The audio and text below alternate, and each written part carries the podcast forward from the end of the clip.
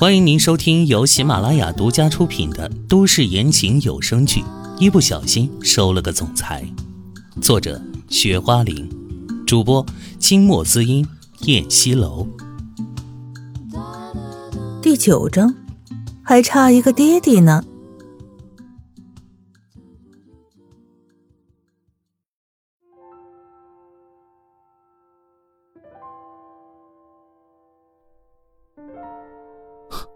你躲什么？以为自己国色天香呢？怕我吃了你？秦淮见他那样，还想逗他，亲着身子故意挤着他。你那边不是还有空间吗？你往那边点你老挤着我干什么？别离我这么近！唐嫣然生气的推着他。什么男人？嘴上老说他没什么姿色，那他这是干什么？秦淮那双深邃的眸子。忽然变得晦暗不明，越发的贴近了他的脸。什么叫近啊？男人和女人的负距离，那才叫近啊！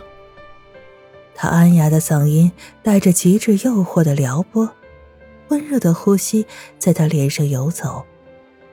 刚开始他没听懂男人的意思，眼神有些迷茫，仔细的咀嚼了一下那句话，他终于明白过来了。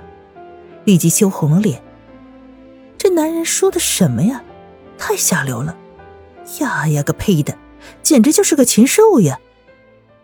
他往后一躲，屁股下面那个不争气的小圆凳子往旁边一滑，他突然就失去了重心，朝着秦淮的身体就扑了过去。秦淮坐的凳子也是同样的不靠谱，也就瞬间滑倒。同样，唐嫣然就直接的把秦淮扑倒在地。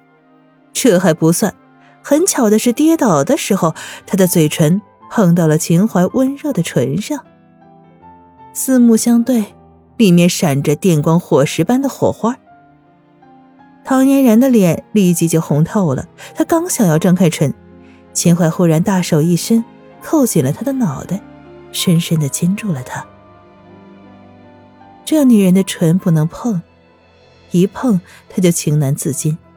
身体的反应还不小，从来没有遇到过这样的女人。这女人是不是有吸人精魄的魔力呀？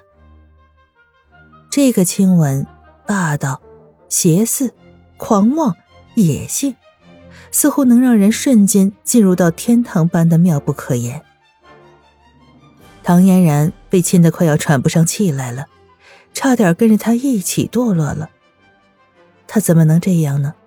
猛地推开眼前的男人，他娇喘未定，脸上嫣红一片，而他大口大口的喘着粗气，眼神邪魅，意犹未尽。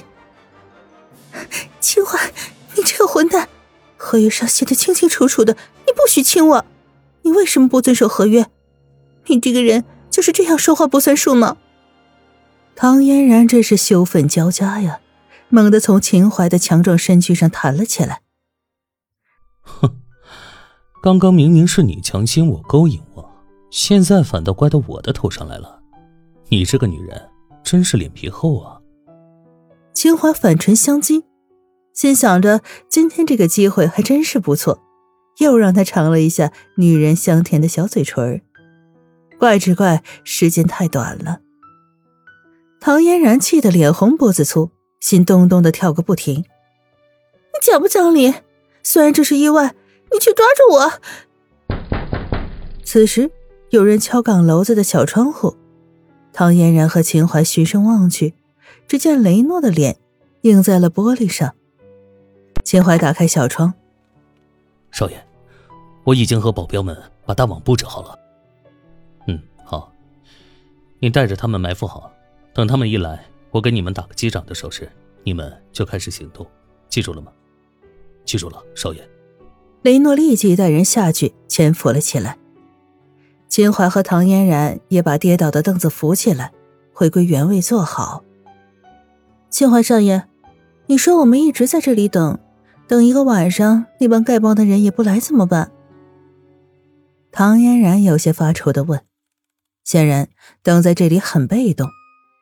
今天等不到，明天就接着等，一直等到他们来为止。秦淮有愚公移山的决心。你说那帮丐帮的人会不会搬家了呀？不到这儿来了？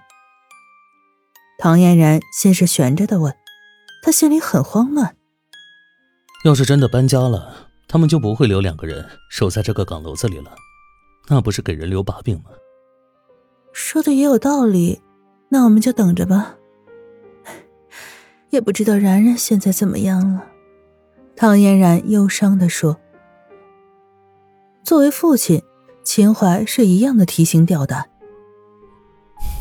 别瞎想，他会没事的。”他拍拍唐嫣然的肩，柔声的劝慰她。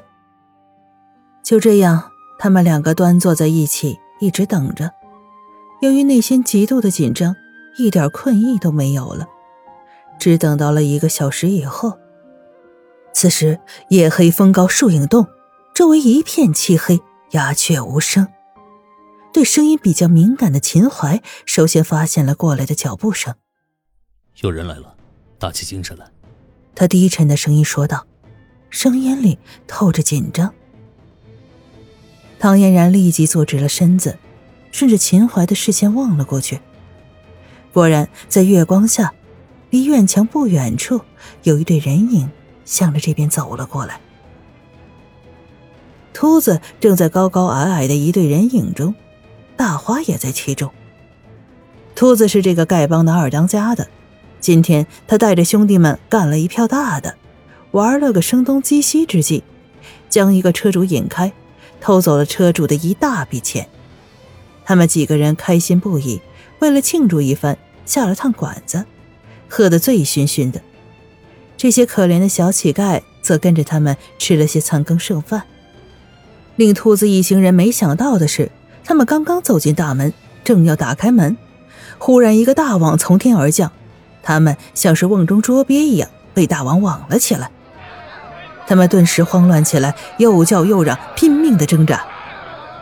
哼，中计了！秦淮的嘴角轻轻一扬，拉着唐嫣然就往外跑去。雷诺他们一干人等也从四面八方冒了出来，跑到他们面前。唐嫣然一看，好家伙，这犯罪分子的人还不少啊！大人有七八个，孩子可能有十几个。由于网子里面人太多了，挤作一团，很难找人。唐嫣然的视线努力搜寻自己的女儿。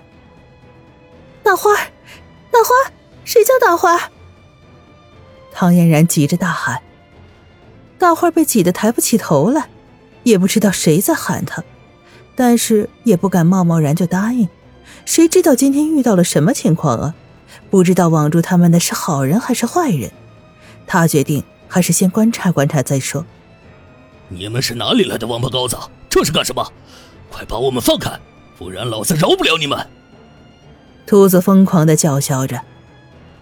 哼，自己都小命不保了，你还威胁谁呢？秦淮一副威风凛凛的样子，似乎要肃清世间的罪恶，让整个世界无处没有光明。兔子一看威胁没用，立刻开始求饶。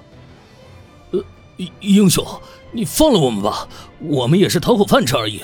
您要是不喜欢，我们可以不干了，我们以后再也不干了。你你放了我们吧。其他人也跟着秃子纷纷的求饶。